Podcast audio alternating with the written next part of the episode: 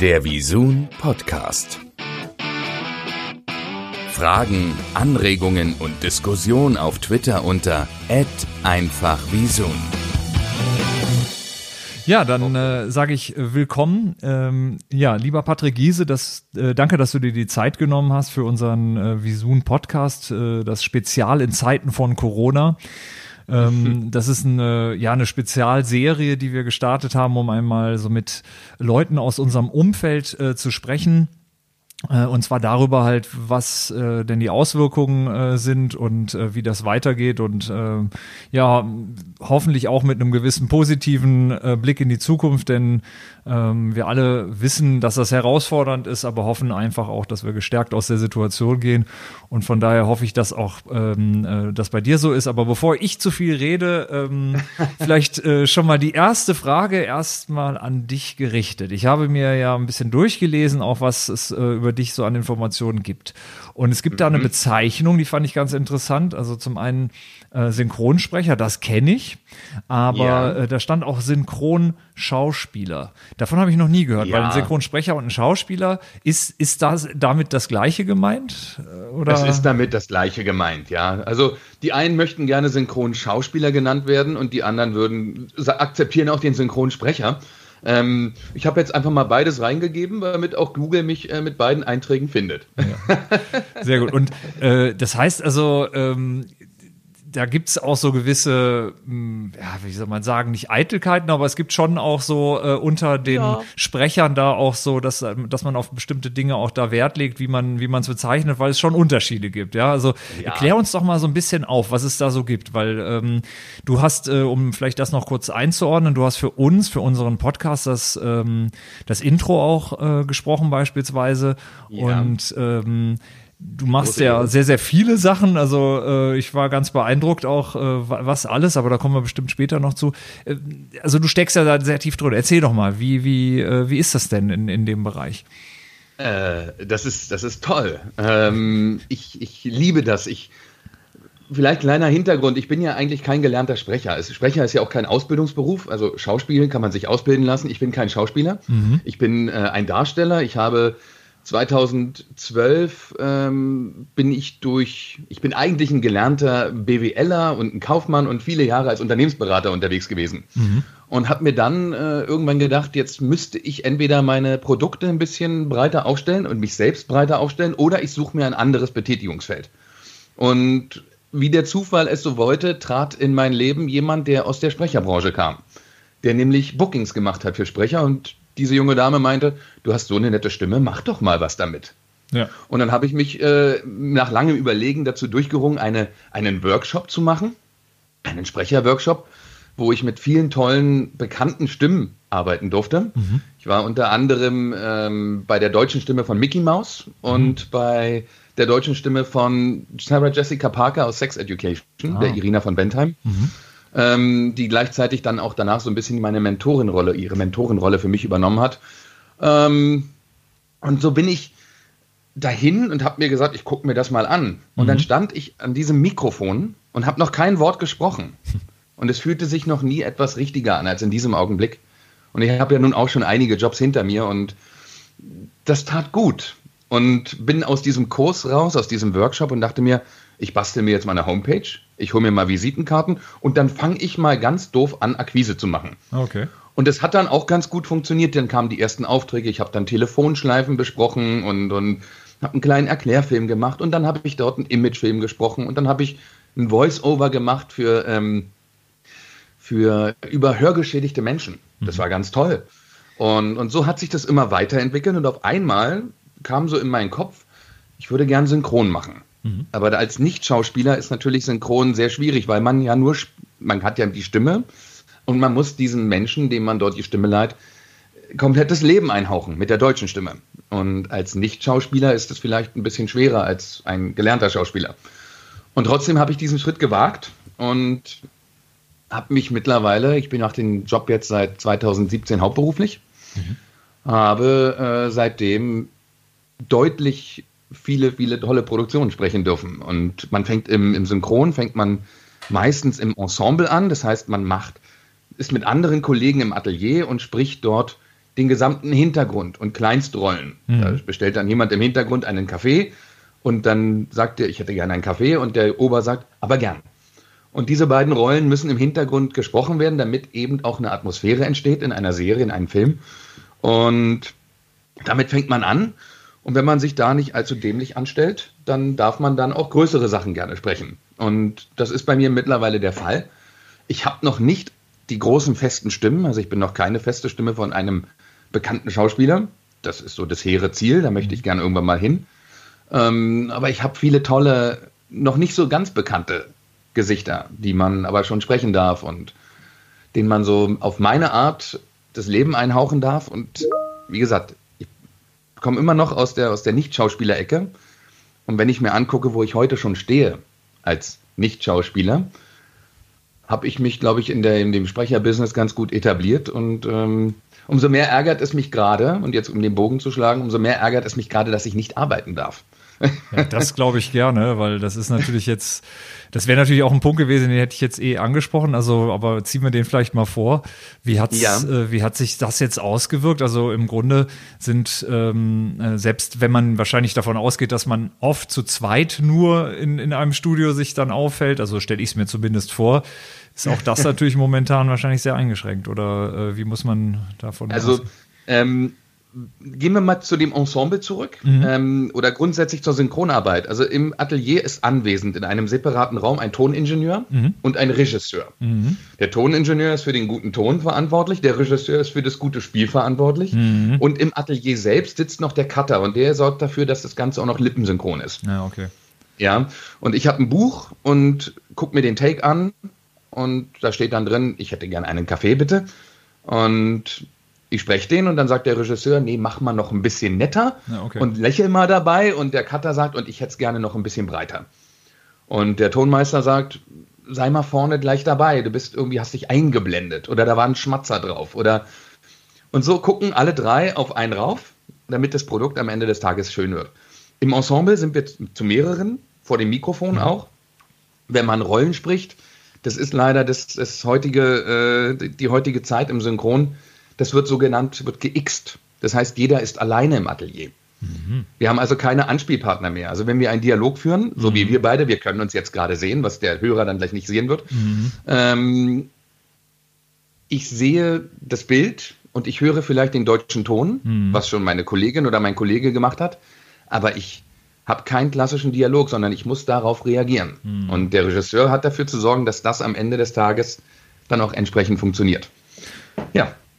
Aber das, das ist synchron leid. Das, das ist spannend. Also da habe ich in, in, den letzten Tagen viel drüber nachgedacht, dass ähm, man ja merkt, dass mit ähm, jetzt Teams oder, oder anderen äh, Programmen, mit denen man ja wunderbar äh, miteinander kommunizieren kann und die Videocalls machen kann, dass das ja alles klasse funktioniert, aber eins dabei komplett auf der Strecke bleibt, nämlich Timing. Und ja. ähm, ich finde, so im, im Eins zu eins, wenn man jemanden gegenüber sitzt, ist es ja gerade so ähm, Timing, was ja unheimlich viel auch so für, für, von der Emotion oder von der, von der Situation her ähm, auch mit beeinflusst. Und das geht ja leider komplett verloren durch diesen Zeitversatz, der dann nun mal da ist, dass das nicht äh, so ja. schnell geht.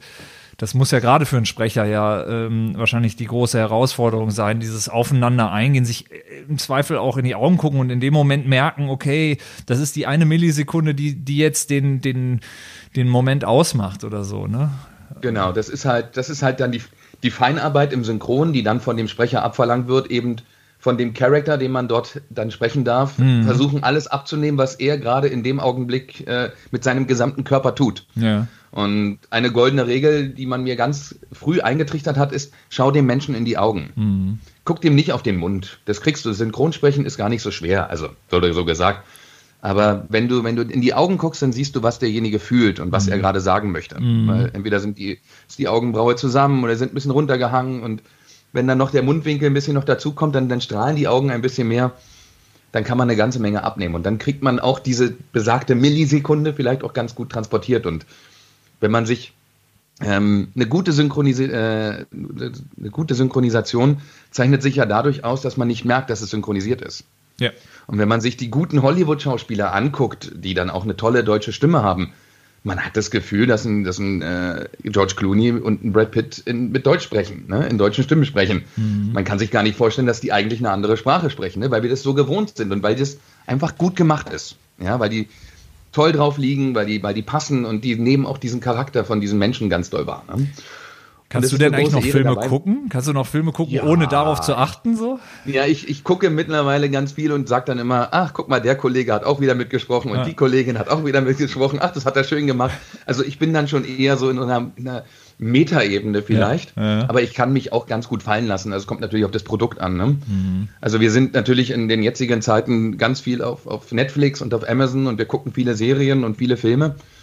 Ähm, vieles auch nicht so toll, muss man sagen. Und mhm. einiges ist aber wirklich gut. Mhm. Und da lasse ich mich dann auch gerne fallen und dann achte ich nicht auf die Synchronität ja. oder auf wer es gemacht hat. Aber so bei den normalen Serien, wo man vielleicht auch selber mitgesprochen hat, dann hört man so, ach, guck mal, mit dem hast du also gesprochen. Weil das kriegt man ja vielleicht gar nicht mit. Ne? Dann hört man das nur im fertigen Produkt und denkt so, ach ja, schau mal, das passt ja schön. Ja. Aber, aber sag mal, äh, so, so Jobs, ich sag mal, sowas wie, wie ähm ein Artikel oder vielleicht auch sogar ein ganzes Hörbuch wäre ja zumindest mal theoretisch möglich, das auch äh, selber aufzunehmen. Ähm, ist das was, was sich so verlagert auch gerade, so dass, äh, dass man da so quasi so eine One-Man-Show ist äh, und, und, und solche Dinge dann quasi abliefert, so inklusive des gesamten ja. Prozesses? Also, um vielleicht nochmal den Bogen zurückzuschlagen, äh, die Synchronhäuser haben sich geschlossen in Berlin entschieden, diese zu schließen, mhm. bis zum 20. Äh, April erst einmal. Mhm ähm, weil es eben auch bestätigte Corona-Fälle gab mhm. in unserem kollegialen Umfeld. Und da haben dann die Synchronstudios gesagt, einheitlich, wir schließen erst einmal, um die, die ähm, Infektionsraten einfach mal klein zu halten und die Kette dort zu unterbrechen, dass eben nicht noch mehr passiert. Mhm. Ähm, von daher sind wir, was das Synchron gerade angeht, alle auf der, auf der Wartehaltelinie. Ja, das ist so, wir würden alle gern losfahren und es gibt auch Anzeichen, dass es zum 20. wieder losgeht. Mhm.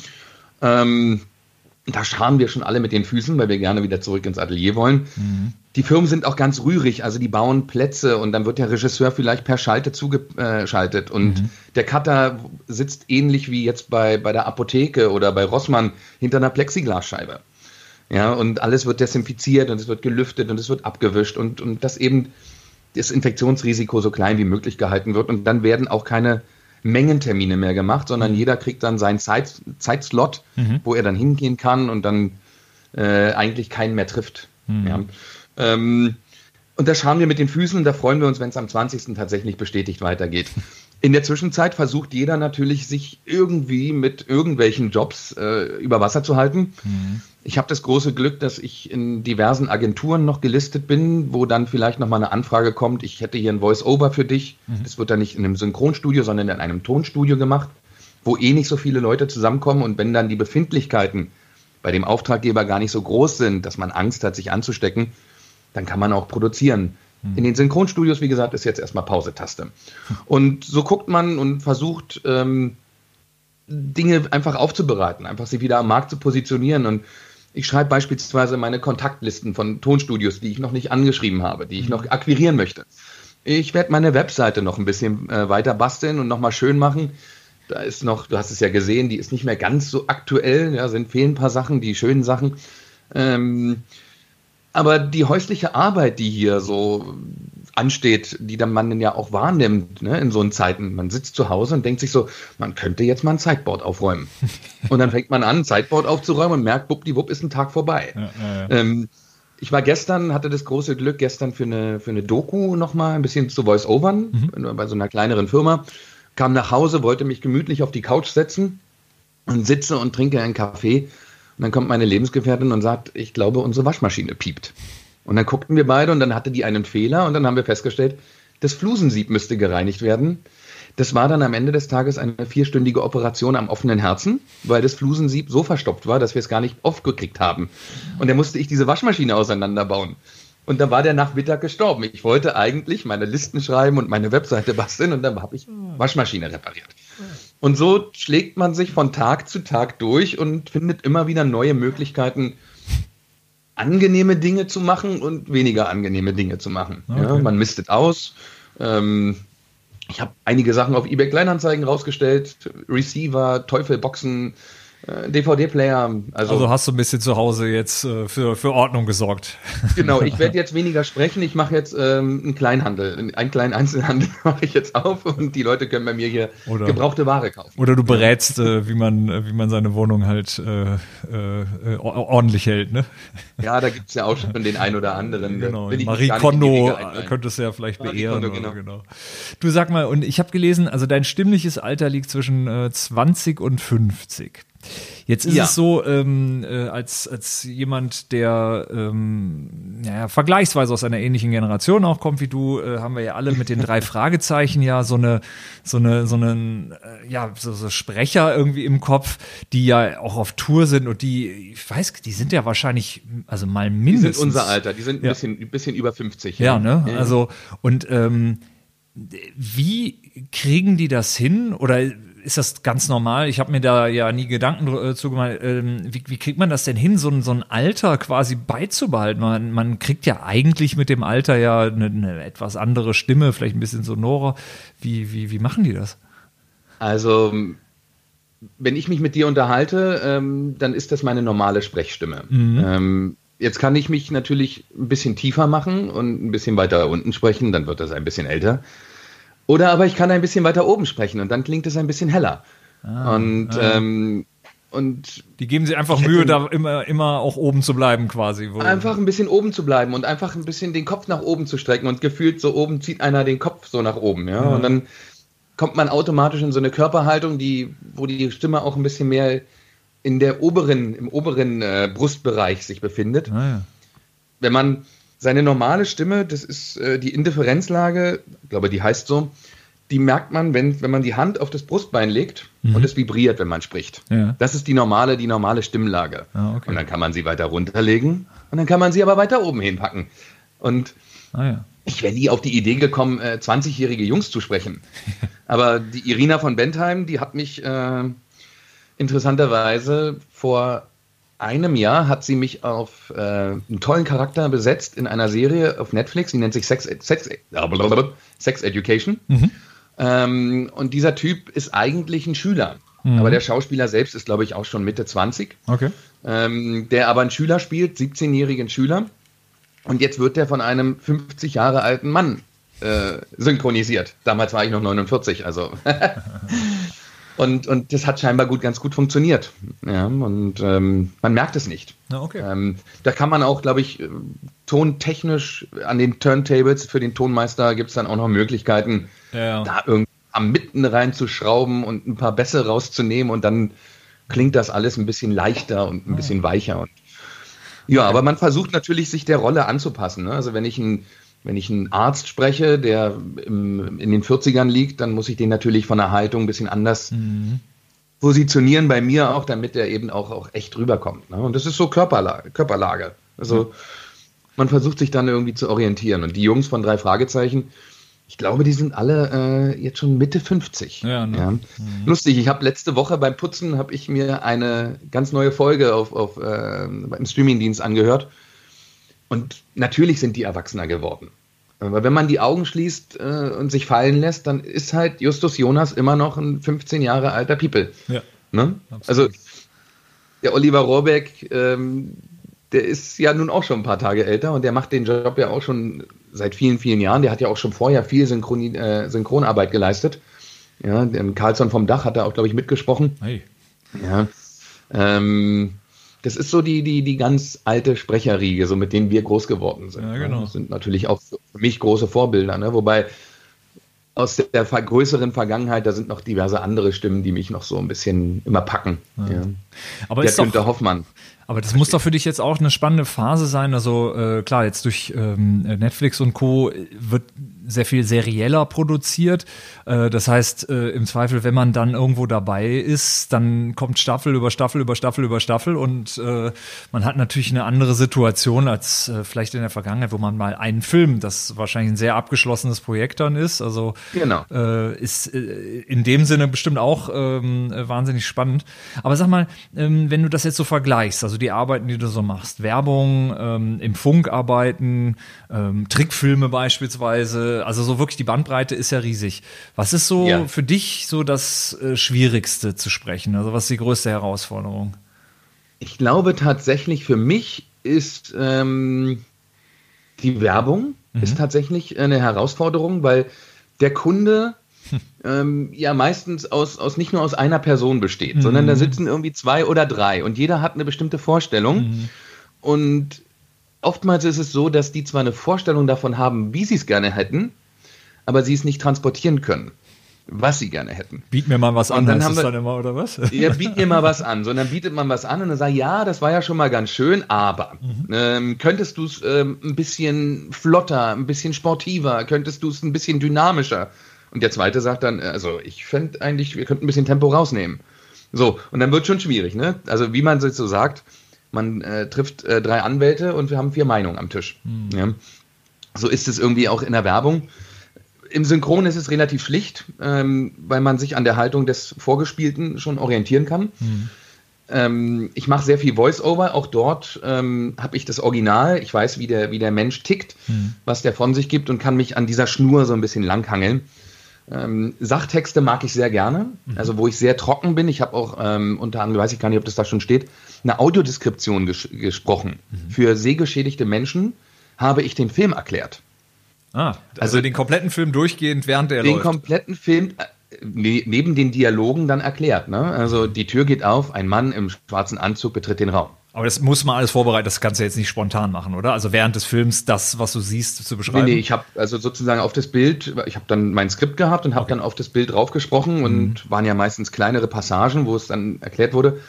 Und das hat mir auch sehr viel Freude gemacht, weil da, da musste man nicht viel drüber nachdenken, was man tut, sondern das war eine sehr sachliche Ebene. Das mhm. liegt mir auch sehr gut. Ähm, die große, große Kür sind tatsächlich die Hörbücher. Mhm. Ähm, das da habe ich auch ne? schon meine. Das ist viel. Ähm, man spricht ja so ein Hörbuch auch nicht an einem Tag ein, ne? da nimmt man sich ja dann auch entsprechend Zeit. Ich habe letztens vor zwei Jahren durfte ich ein, ein Hörbuch einsprechen, ein zweites Hörbuch von dem gleichen Autor. Das sind so in romanartig verpackte Sachthemen. Mhm. Ähm, das eine ging um Kommunikationsstrategien und um Management und das zweite ging, weiß ich gar nicht mehr. Und es sind rund 300 Seiten und die spricht man dann, braucht man zwei Tage zum Einsprechen. Ja, da setzt man sich dann hin und dann. Das hört sich ehrlich gesagt schnell erzählen. an. Also da, ich würde denken, 300 Seiten, da bräuchte ich schon zwei Tage, um die zu lesen. man geht ja nicht unvorbereitet hin, ne, sondern man hat ja das Buch vielleicht schon zwei, dreimal vorher gelesen, dass man auch mhm. weiß, okay, den und den Bogen nimmt das gerade. Mhm. Da geht man also nicht unvorbereitet hin. Mhm. Und dann geht es auch. Ne? Kommt natürlich auf die Produktion drauf an. Ne? Was, wenn das eine Game of Thrones Buch, das, der, der erste Band beispielsweise, ich weiß gar nicht, der war, glaube ich, 10 Zentimeter dick, äh, sehr klein geschrieben, äh, den spricht man mal nicht eben in zwei Tagen, sondern da ist man dann, glaube ich, eine gute anderthalb Wochen, zwei Wochen, glaube ich, beschäftigt. Also könnte ich mir gut vorstellen. Jeweils aber, sechs Stunden. Aber gerade beim Sprechen, also vielleicht mal kurz dazu, ähm, also beim, beim Vorlesen meine ich, mh, mm, ich stelle es mir wahnsinnig schwer vor, fehlerfrei so ein Buch zu lesen. Also fehlerfrei im Sinne von, du musst ja wirklich dann immer wieder ansetzen, sobald du auch nur so Kleinigkeiten merkst, dass sie nicht gelungen sind, oder? Ähm, weil, also das, das Sprechen ist ja das eine, aber so dieses flüssig Lesen ist ja wirklich auch was, das muss man wahrscheinlich echt lange üben, oder? Das kann man, das kann man üben, ja. Also das ist, äh, das habe ich auch ganz zu Anfang, als ich angefangen habe, als Sprecher zu, da zu sein, habe ich mir jeden Tag äh, bestimmt eine halbe Stunde laut vorgelesen, selber. Mhm.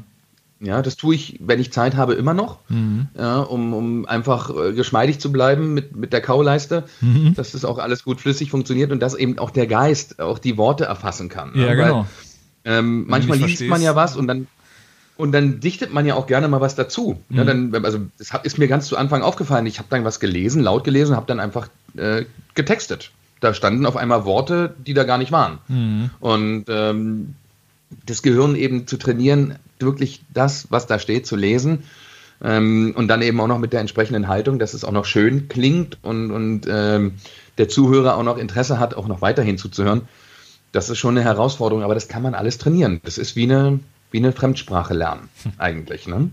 Wichtig ist, dass man den Sprachfehler, den man vielleicht hat, so klein wie möglich hält. Ja, das ist, wenn, wenn man jetzt die ganze Zeit ein S-Laut hätte irgendwie, und es würde nur pfeifen, wird es mit einer Sprecherkarriere wahrscheinlich schwierig. weil die Rollen äh, schon ein bisschen sehr rar sind dann. Mhm. Aber wenn man einigermaßen sauber sprechen kann und artikulieren kann, dann das sollte das auch machbar sein. Aber es ist halt ein Training, ne? genauso wie Atemtraining. Das muss man, das ist mein Werkzeug. Ne? Ja. Die Zunge, ja, ja. mein Gaumen, mein Mund, meine Lippen, okay. mein Atem, das ist mein Werkzeug und das muss ich geschmeidig halten. Kommen wir mal zum Thema Ehrfurcht. Also ich denke mal, dass du von der Generation her ja doch ähm, mit Star Wars aufgewachsen sein dürftest. Mm. Und ähm, macht's das ein bisschen schwieriger dann, wenn man so sowas dann spricht? Äh, also hat man da irgendwie so größeren Respekt vor als vor was anderem oder kannst du das komplett ausschalten und sagen, das ist jetzt also, halt ein Job? Das ist, das ist tatsächlich eine süße Geschichte, auf die du mich ansprichst als ich angefangen habe im Synchron, habe ich meine Synchronrunde gemacht. Das nennt man so. Da stellt man sich dann vor bei den Aufnahmeleitern. Ja. ich wusste, die eine Firma hier um die Ecke am Hohenzollern-Damm in Berlin, die FFS, die macht die Star Wars-Filme. Mhm. Und dann bin ich zu dem Aufnahmeleiter und habe gesagt: Pass auf, hier ist meine Vita. Habe noch nicht so viel gemacht, aber ich habe einen ganz großen Traum. Mhm. Ich würde gern bei Star Wars dabei sein. Und ich weiß, dass du Star Wars machst. Und wenn du an mich denkst, wenn es denn soweit ist, dann wäre es cool. Und dann hat er wirklich mit einem ganz dicken Stift hat er auf meine Vita oben Star Wars draufgeschrieben. Und ein halbes Jahr später bekam ich eine Voranmeldung für ein Ensemble und ich durfte dann tatsächlich zu den, zu den Synchronarbeiten, die letzten Jedi, durfte ich dann dazu. Mhm. Und habe mich, ich ne, sag's einfach mal so, wie es war, ich habe mich gefreut wie ein Kind beim Kacken. Das war, das war großartig. Es war äh, Ehrfurcht, ja, aber eine ganz große Freude und, und eine, eine, ich bin dabei, ich darf bei diesem epischen Werk, darf ich ein Teil sein. Ja. Und, und habe mit vielen netten Kollegen den Tag verbracht. Wir waren, glaube ich, neun Stunden waren wir dort im Atelier, haben den ganzen, die Rebellen und die Stormtrooper und hier und da haben wir gemacht.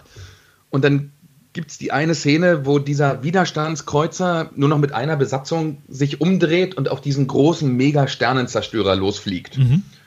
Und an, auf dem Mega-Sternzerstörer sitzt ein Mann in einem Stuhl und der dreht sich über seine rechte Schulter und sagt zu seinem Chef, der Widerstandskreuzer bereitet sich auf den Sprung in den Hyperraum vor. Und diesen Satz durfte ich sagen. Und der war im Kino auf der großen Leinwand und ich saß mit meinen Kindern da und wow. meine Kinder so, jetzt kommt's, jetzt kommt's. Jetzt Star Wars. und, und, und dann ist, ähm, und dann guckt man, das mache ich mittlerweile, wenn ich ins Kino gehe, also es mal schaffe, ins Kino zu gehen, dann bleibe ich auch sitzen, weil am Ende kommen ja die deutschen Stimmen ja. und wer es gemacht hat. Ah. Und das ist tatsächlich ähm, für mich so eine, so eine, so eine, so eine anerkennende Geschichte, dass, dass die Kollegen, die haben sich viel Zeit dafür genommen, viel Arbeit reingesteckt, dass man denen so ein bisschen so einen kleinen, leichten Applaus oder zumindest einen gedanklichen Applaus zukommen lässt. Und dann haben wir gesessen und dann stand dann tatsächlich mein Name in, da waren ganz viele weitere Sprecher und dann stand mein Name im mittleren Block, in der mittleren Zeile und das war dann schon äh, ein tolles Gefühl aber nicht so, nicht so ehrfürchtig, aber schon sehr befriedigend und sehr, sehr, sehr herzschlagend, ah, sage ich mal. Das war ein, war ein, tolles Gefühl. Und ich durfte, bei Mandalorian durfte ich auch mitsprechen und äh, beim letzten, beim neunten Teil habe ich auch wieder mitsprechen dürfen. Also ah, okay.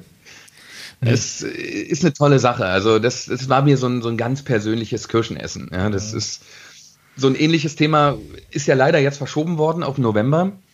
Ich habe natürlich auch, wie man, wie jeder James andere, Bond? wenn man, ja. ähm, der, der, der Ausstrahlungstermin wurde ja auf November verschoben. Ähm, die Ensemblearbeit sollte im, im März schon stattfinden. Mhm. Im März wurden dann die, die Ateliers geschlossen und demzufolge wurde dann auch das Ensemble für den James Bond nicht gemacht. Das liegt jetzt alles dort und muss dann irgendwann produziert werden und in der Hoffnung, dass ich dann auch wieder angerufen werde und dann heißt es, okay, du darfst jetzt mal James Bond vielleicht einmal auf die Nase hauen und darfst dann aber dermaßen vermöbelt werden, dass du dann auch stirbst. Aber das wäre mir auch egal. Ja. Hauptsache, ich darf dabei sein und äh, darf James Bond auf meine Vita schreiben. Ja, ja, ja klar. Das sind ja natürlich auch wirklich so, so Marken, die, äh, die weit über, ja, über so einen kurzen für so einen kurzen Peak, wie Filme das ja haben, das sind ja Marken, die bleiben ja Jahrzehnte. Also man wundert sich ja, dass man Ganz selber genau. als Kind mit Star Wars gespielt hat und die Kinder das immer noch tun oder wieder tun, wie auch immer. Ja. Sag mal als äh, letzte Frage, wie hat sich denn äh, so in den, ähm, ja, in den letzten Tagen dein Medienkonsum ähm, verändert oder was, wie, wie sieht der aus aktuell? Ähm, er hat sich ein bisschen verschoben. Also interessanterweise habe ich das Gefühl, dass ich tatsächlich weniger vor dem Fernseher sitze. Ja, wir, wir suchten Bop. nicht mehr ganz so viel. Ja? Nein, wir sind ja ähm, TV-Vermarkter, von daher, das, höre ich Nein, natürlich also, nicht gerne, aber, äh, aber wir sehen der ja TV findet schon statt, aber ja, wir sind eh nicht so eine, so eine TV-Schauer, weil ja, ich habe das Gefühl, dass äh, egal welchen Kanal ich anmache, ich äh, um Corona nicht mehr rumkomme mhm. und ich mich davon so mal ein bisschen auch mental freischaufeln möchte. Also mhm. es gibt für mich auch andere Themen, die mir wichtiger sind. Ja? Meine Tochter hat beispielsweise nächste Woche Montag Geburtstag, die wird 19 und es liegt mir am Herzen, dort zu sein, weil ich bis jetzt zu jedem Geburtstag da war. Und mhm. ich glaube, mein Umgangsrecht und mein Sorgerecht äh, berechtigt mich dann schon, den Geburtstag mit meiner Tochter zu verbringen. Also Kontaktsperre hin oder her. Ich glaube, ich werde da hinfahren und mit meiner Tochter den Geburtstag feiern. Ähm, aber was sich gerade verschoben hat, also wir sind ganz viel ähm, ich habe einen Stammtisch, den treffen wir uns immer montags. Wir gehen eigentlich immer in eine, in eine Schöneberger Kneipe, immer montags für zweieinhalb, zwei Stunden, drei Stunden und schnackeln über Fußball, über, über Arbeit, über Frauen, über Reisen, über alles Mögliche, über Filme. Und jetzt findet das gerade tatsächlich online statt. Wir treffen uns dann um 20 Uhr, jeder mit einem Döschen Bier oder mit einer Flasche Bier und einem kleinen Schnäpperkin und kommen zusammen und sehen uns alle gegenseitig und plaudern miteinander. Und dann wird ein Bildschirm geteilt, dann zeigt der, guck mal, ich habe was Lustiges gefunden, dann zeigt er das auf dem Bildschirm, alle gucken und sagen, oh toll. Ja. Und ähm, das Handy findet auch immer noch statt, aber es liegt auch mehr bei der Seite. Also wir mhm. sind tatsächlich eher so face-to-face, -face, was eine Zeit lang überhaupt nicht stattgefunden hat. Ne? Also mhm. Also man, es hat sich irgendwie verschoben und das finde ich sehr spannend. Also habe mit meiner Mama gefacetimed, habe mit meinem Papa gefacetimed, habe mit meinem Schwiegervater gefacetimed. Ähm, mhm. Gestern habe ich mit einem Kollegen drei Stunden lang gefacetimed. Das war total toll. Also das ist äh, ja. so hat sich das verschoben. Da brauche ich kein Fernsehen mehr, ja. ja, oder oder Netflix, weil da läuft eh gerade nichts Interessantes, was mich gerade so dermaßen zieht. Ja. ja, das ist so. Man versucht, man kommt ja nicht drum herum. Ne? Also das ist wir haben nur dieses eine Medium jetzt gerade, Video und Ton, ähm, um mit Leuten im Kontakt zu bleiben. Und äh, das nutzen wir natürlich auch aus. Ne? Umso dankbarer bin ich natürlich, dass ich nicht alleine bin. Ich habe äh, eine tolle Frau an meiner Seite, die interessanterweise auch gerade zu Hause ist bis zum 20. April, mhm. weil ihre Filiale, die arbeitet bei einem großen Einzelhändler als, als Store-Managerin und äh, die sind auch äh, verdonnert worden, die Filiale zu schließen. Jetzt sitzt sie zu Hause, hat auch am Tag, glaube ich, drei oder vier Telefonkonferenzen mit der obersten Riege, mit der mittleren Riege und dann mit ihrer Riege, mit ihren mhm. Leuten. Und dann schließt sie sich immer in dem anderen Zimmer ein und, und, und klärt dann die Dinge und dann feiern die und weil sie sich sehen und weil sie sich daran erfreuen, dass sie sich sehen. Und mhm. ich glaube, das ist auch wichtig, dass wir im Kontakt bleiben. Also gerade auch sind viele Leute auch in der Branche, die nicht jemanden an ihrer Seite haben, dass man die nicht alleine lässt, sondern sagt, hey komm, lass mal heute Skypen, lass mal ja. FaceTime machen, lass mal, lass mal kurz mal schnackeln. Ja, das, das tut den Menschen gut. Also ich glaube auch. Also das, das ist das, was ich die ganze Zeit versuche, auch äh, immer noch mal mir und auch allen in meinem Umfeld klarzumachen, dass wir alle, die zumindest noch ein Stück weit was selber machen können, also bei uns in der Branche geht's gefühlt für uns doch ganz normal weiter, nur halt von zu Hause. Also wir können genau. eigentlich fast alles tun, was wir auch äh, äh, sonst tun, nur dann halt entsprechend äh, jeder zu Hause. Das ist also irgendwo ein Stück weit auch ein, ein Privileg. Das äh, muss man ja auch zu schätzen wissen, dass es überhaupt geht. Ähm, weil ich glaube, diese Untätigkeit, die ist äh, zwei, drei Tage lustig, aber dann äh, wird's dann auch für viele ähm, zu einem äh, Thema, wo man auch irgendwie so ein bisschen frustriert ist, dass man so gar nicht weiter zu irgendwas beitragen kann. Und kann ich, yeah. kann ich total nachvollziehen. Sag mal, Patrick, ähm, wenn ähm, Menschen dich buchen wollen, wenn Menschen äh, jetzt Interesse daran haben, was du so machst, äh, wo können die dich erreichen? Was ist, äh, was, was würdest du sagen, wo, wo da die Kanäle der Wahl sind, um äh, mal die mitzubekommen, also was du so machst auch? Ja, also es gibt eine Homepage, die heißt www.patrickgiese.de.